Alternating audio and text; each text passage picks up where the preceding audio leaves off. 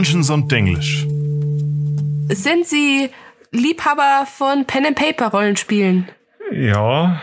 Super, ich hab da ein Spiel für Sie. Da gibt's alles Mögliche. Da gibt's Völker, die man spielen kann und Klassen, die man spielen kann. Und da gibt's Vogelmenschen und Katzenmenschen und so Drachenvölker und ja, Elfen gibt es. Ich würde gerne einen Menschen spielen. Oh, oh Mann, ja, die gibt's, die gibt's auch. Coolio, Dankeschön. Super. mega, mega Einleitung. Wow. Ja, keine Ahnung. Das ist, das passiert, wenn Marie das Intro macht. nee, das war gut. Ich fand's witzig. An der Überleitung müssen wir noch arbeiten. Wir haben es gerade schon gesagt. Es geht heute wieder mal um die Basics. Wir sind langsam am Ende der Rassen angekommen. Es kommen noch einige. Echt? Ja, schon. Nee, ich meine, ich von den Spielerhandbuch. Äh, von den Spielerhandbuchrassen, okay. Wir reden heute über, ich habe das Gefühl, deine Favorite, dein Favorite-Volk und mein least Favorite-Volk. Nee, am Ende des Tages sind wir ja ein Rollenspiel und beim Rollenspiel geht es darum, sich in eine Rolle reinzuversetzen. Und mir fällt es einfach am einfachsten, mich in die Rolle eines Menschen zu versetzen. Aaron fällt es am einfachsten, sich in die Rolle eines alten, grummeligen Zauberers zu versetzen. Was? Wie bitte? Könnten Sie das nochmal lauter sagen, junges Mädel? Ja, siehst du keinen Unterschied zur Realität. Gut. Ja, also die guten alten Menschen sind, ist, ist glaube ich, eben bekannt, die am häufigsten anzutreffenden humanoiden Bewohner der Vergessenen Reiche und sie sind auch die am häufigsten gespielte Spielerrasse. Trotzdem hat es jetzt bis jetzt gedauert, dass wir über sie reden und zwar aus dem einfachen Grund, dass wir ja eh schon das meiste über Menschen wissen. Schließlich würde ich mal behaupten, dass wir selbst und mindestens 99 Prozent unserer Zuschauer sich selber auch dazu zählen und trotzdem gibt's über die Menschen in D&D ja noch ein bisschen mehr zu erzählen. Die 1% sind dann Reptiloiden oder wie? Äh, offiziell nicht. Natürlich wird deswegen, weil wir über Menschen reden, die Basics-Folge aber ein bisschen anders ablaufen als die anderen, weil ich einen größeren Schwerpunkt jetzt auf die D&D-exklusiven Punkte legen möchte, also auf die verschiedenen Menschenvarianten, die man spielen kann und die fiktive Geschichte der menschlichen Gesellschaft in den vergessenen Reichen auch wenn es über die nicht so viel zu erzählen gibt, mit der würde ich hier dann direkt mal an anfangen. Aber aus dem Grund rechnen wir jetzt auch damit, dass es ein bisschen eine kürzere Folge wird. Mit zur Abwechslung. Wir haben auf Discord haben sich eh schon die Leute beschwert, dass unsere Folgen langsam zu lang werden. die hier ist dann quasi für euch. Ja. Die meisten anderen Rassen haben ja jedenfalls in irgendeiner Form einen Erschaffergott oder zumindest einen Schöpfungsmythos, wenn nicht sogar eine belegte Schöpfungsgeschichte. Und die Menschen stellen da eine Ausnahme dar. Es gibt bisher nämlich nicht wirklich einen anerkannten, geschweige denn belegten Schöpfungsmythos für die Entstehung und den Aufstieg der Menschen. Und das, obwohl sie inzwischen so gut wie überall in Ferun beziehungsweise ganz Toril zu der, der dominanten Rasse geworden sind. Ein paar Sachen wissen wir aber. Ein paar sind sicher. Nämlich werden die Menschen schon zu den Erschafferrassen der vergessenen Reiche gezählt. Das heißt, es gibt sie schon sehr, sehr lange. Also so lange, wie die Geschichtsaufzeichnungen der vergessenen Reiche zurückgehen. Übrigens ganz spannend, äh, weil wir über die Erschafferrassen noch nicht so gesprochen haben.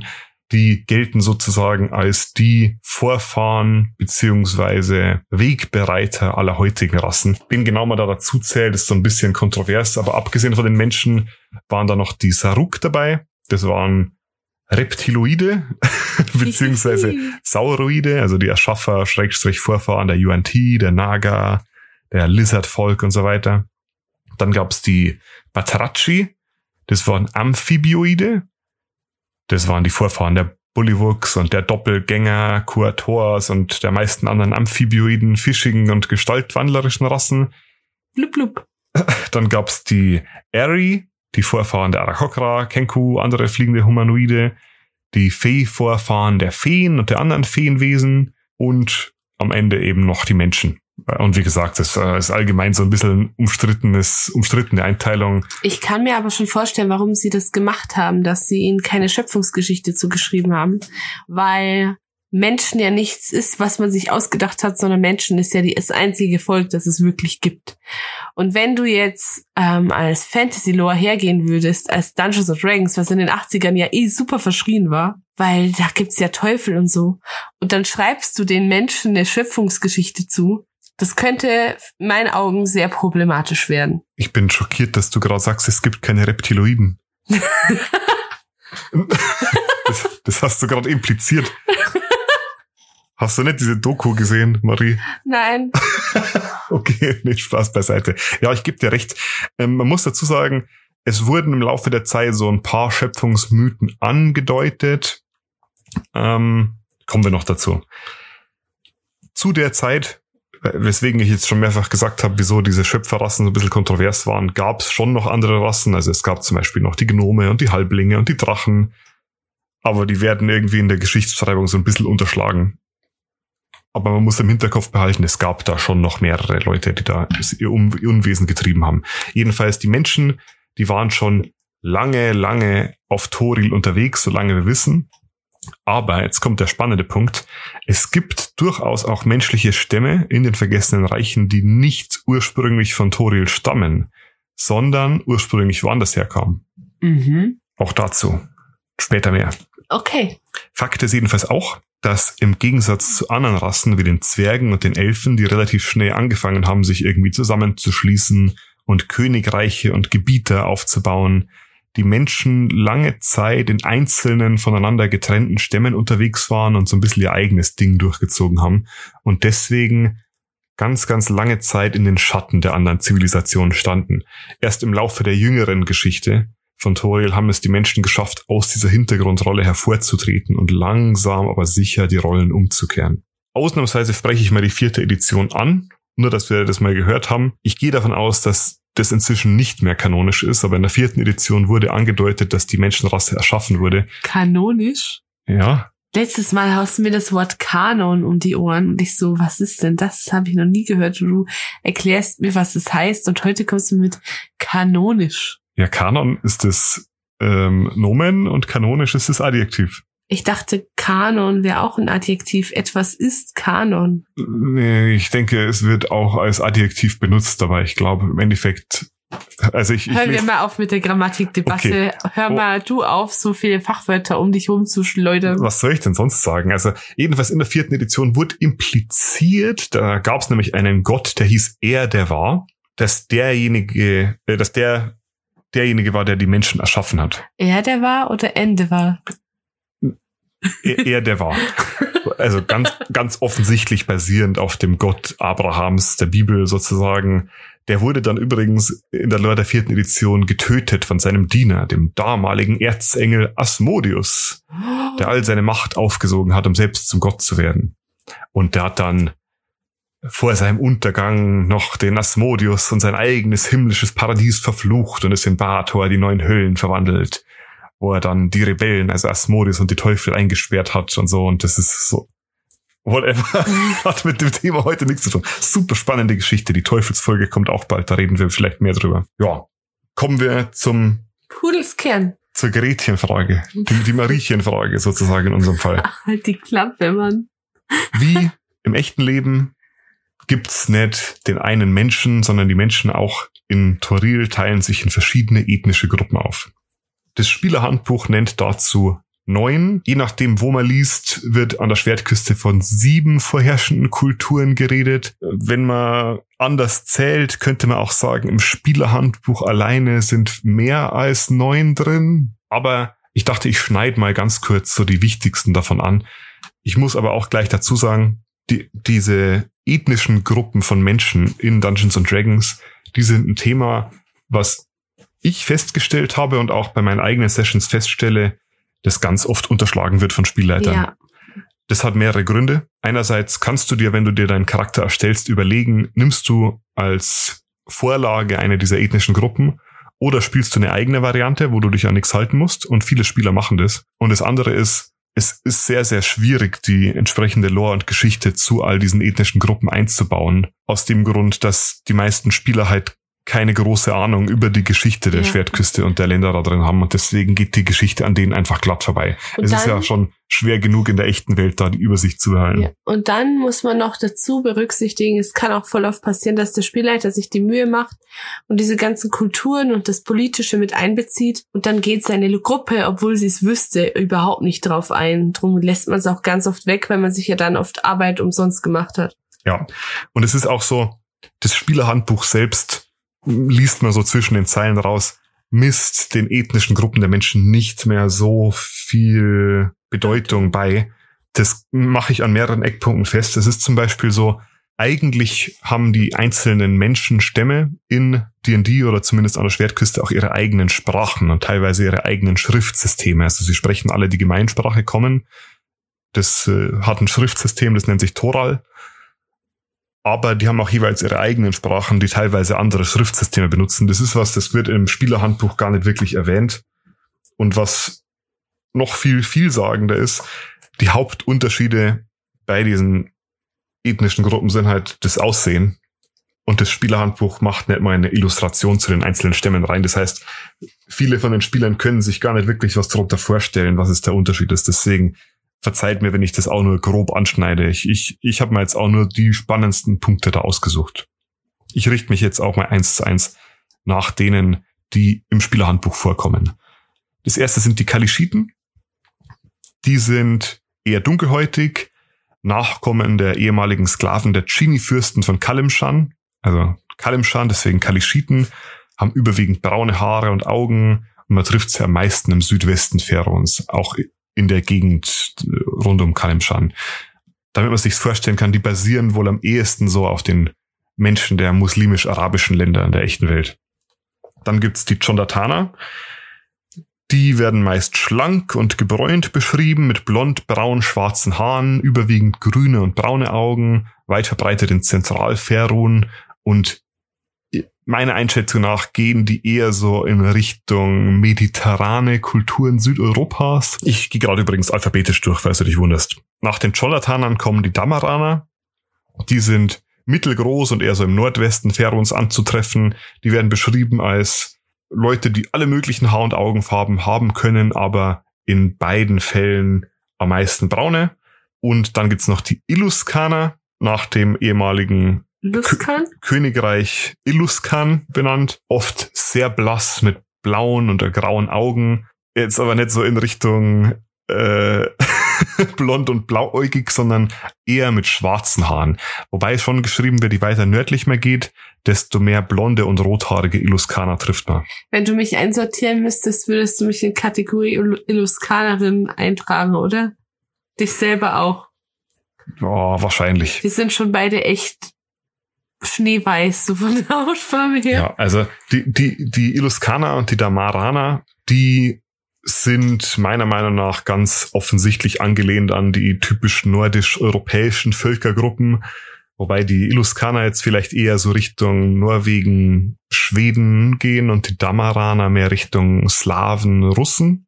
Okay. Ähm, wobei, wie gesagt, die, die Unterschiede sind da, sind da ähm, äußerlich nicht, nicht besonders nennenswert.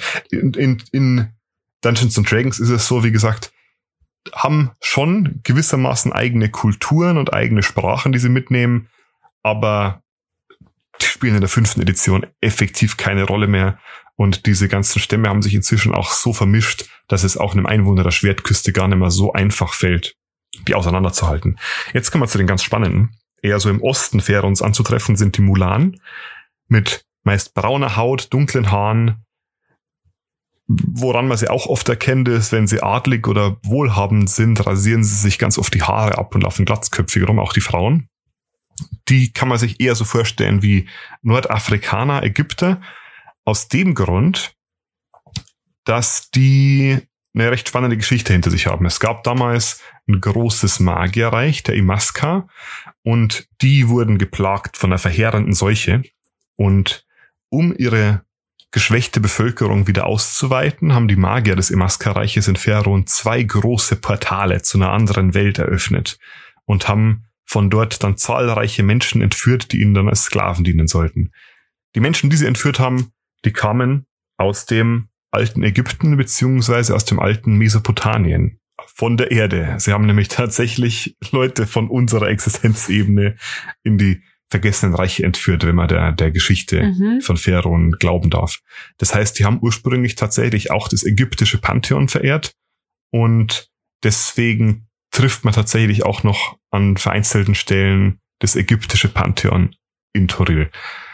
Jedenfalls, nachdem diese Leute aus Mesopotamien, Ägypten nach Abertoril entführt worden waren, schlossen die Imaskari die Tore dann wieder für immer und haben verhindert, dass die äh, zurück konnten und haben auch verhindert, dass die Götter der entführten Menschenstämme denen da helfen konnten. Da gab's richtiges äh, großes Drama. Die Götter haben dann Avatare gesandt, die sie dann tatsächlich mit Spelljammern dahin geschickt haben, anstatt durch Portale und so weiter. Lange Geschichte. Total verrückt. Jedenfalls wurden diese Stämme, indem sie sich dann untereinander und mit den Imaskari vermählt haben, über die Zeit zu den Mulan. Drei weitere gibt's noch. Die Rashemi, die sind am ehesten wahrscheinlich zu vergleichen mit den Leuten so bei uns aus dem indischen Raum. Das heißt, bräunlichere Haut, dunkle Augen, schwarze Haare, generell etwas kleiner. Die Tetiri, die sind so der, der Joker, mittelgroßes Volk mit allen möglichen Haar- und Augenfarben, aber tendenziell heller bis gebräuntere Haut, jo. Und dann gibt's noch die Turami. Die werden beschrieben als an der Südküste der inneren See wohnend. Meistens relativ groß, dunkle Haut, lockige Haare, dunkle Augen. Ich persönlich denke da immer so Richtung Mittelafrika vielleicht, wenn man sich, wenn man sich da jemanden vorstellen will drunter. Ja, es ist schwierig, weiß ich. Im Endeffekt ist es aber eh so. Das sind nur die neuen typischen Menschenvölker, die im Spielerhandbuch genannt werden. Aber es gibt eh noch zig Dutzende von kleineren ethnischen Gruppen. Zum Beispiel, also jetzt in alphabetischer Reihenfolge, die Bedinen, die Chultana, die Durpari, das Volk, die Gur, die Halruaner, die Imaskari, die wir schon genannt haben, Lantanesen, Mazdikaner, Na, die Nessa, die Raumviraner, Sharana, Show, Sosrim, Talfira, Tashalana und so weiter und so fort. Ich, ich, ich könnte gar nicht aufhören mit dem Aufzählen. Besonders nennenswert ist dabei, das sind jetzt eigentlich fast nur die Menschen, die jetzt rein ethnisch in eine Einteilung fallen. Es gibt aber natürlich auch genauso, weil wir ja in einem Fantasy-Setting sind, menschliche Gruppen mit übernatürlichen Einflüssen. Zum Beispiel die Skulk, die sind Underdark-Bewohner, die können sich so unsichtbar machen. Dann gibt's die Abalaya, die haben angeborene Weissagungsfertigkeiten und so weiter und so fort. Es gibt auch die, die Elana mit angeborener Psionik. Aber wer streng genommen auch dazugehört, was vielen Spielern immer so ganz bewusst sind, sind die sogenannten Plane-Touched Races oder die ebenenberührten Unterrassen der Menschen. Äh, bei Unterrassen hier wieder so ein schwieriges Wort ist. Ähm, und zwar die Asima, die Genasi und die Tieflinge. Denn die sind ja auch zum Teil menschlich und zum Teil celestisch, zum Teil elementar oder zum Teil von äh, teuflischem beziehungsweise dämonischem Blut.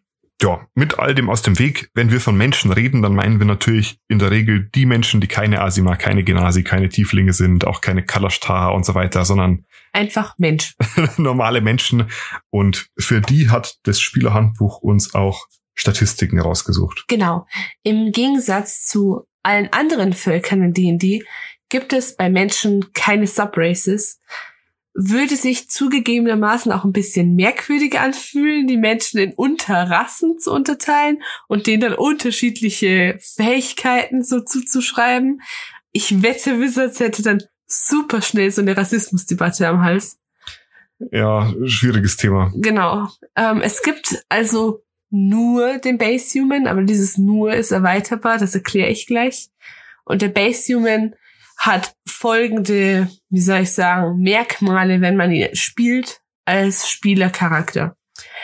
Du kannst dir als Attributwertserhöhung folgendes eintragen, und zwar jeder einzelne Wert wird um plus eins erhöht.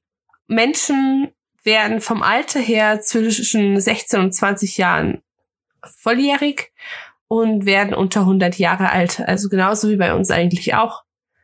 Und von der Größe her steht hier, das schwankt extrem. Sie sind manchmal unter 1,50 und manchmal weit über 1,80. Unabhängig davon teilt man sie aber in die Größenkategorie mittelgroß ein. Sie haben eine Bewegungsrate von 9 Metern, plus sie sprechen die Gemeinsprache plus eine weitere Sprache. Jetzt kommen wir aber zum spannenden Teil, das meinte ich mit dem nur vorhin. Das Players Handbook schreibt nämlich noch Folgendes. Sollte deine Spielerrunde optionale Talentregeln verwenden, dann kann dein Spielleiter dir erlauben, die folgenden Merkmalsvarianten zu nutzen. Alle nachfolgenden Merkmale, die ich jetzt nenne, ersetzen die oben beschriebenen Attributwertserhöhungen. Attributwertserhöhung. Du darfst zwei verschiedene Attributswerte um jeweils einen Punkt erhöhen. Fertigkeiten. Du erhältst Übung auf eine Fertigkeit deiner Wahl. Ein Talent. Du erhältst ein Talent deiner Wahl. Genau, diese Variante nennt man dann den Variant Human. Und das mit den Talenten, ähm, auf Englisch nennt man die Feats. Und das sind kleine Fähigkeiten, die dich dann zum Beispiel sprachgewandter machen oder stärker, dich mit mehr Waffen kämpfen lassen und deinem Spieler einfach noch mehr Fähigkeiten vermitteln. Ja, im Endeffekt ist es quasi so, die Menschen unterscheiden sich von den anderen spielbaren Rassen in einem ganz spannenden Punkt. Und zwar hast du normalerweise, wenn du eine Rasse in D&D nimmst, irgendwie eine coole Fähigkeit mhm. und kannst drei deiner Attribute erhöhen oder zwei Attribute um insgesamt drei. Bei den Menschen ist es nicht so, sondern du erhöhst entweder alle deine Attribute um eins, also kriegst sechs Erhöhungen statt drei, aber dafür kein Schnickschnack. Oder du kriegst nur zwei Erhöhungen statt drei und nimmst dir dafür ein Feed. Und zwar einen ausgewählten Schnickschnack. Genau. Und Feeds sind sehr stark. Also da gibt es sehr, sehr viele. Ähm, müssen nur mal durch das Spielerhandbuch blättern, seitenweise. In den weiteren Büchern kamen nur noch mehr dazu. Und ich denke. Das gleicht den Menschen halt dann wieder aus im Verhältnis zu den anderen Völkern.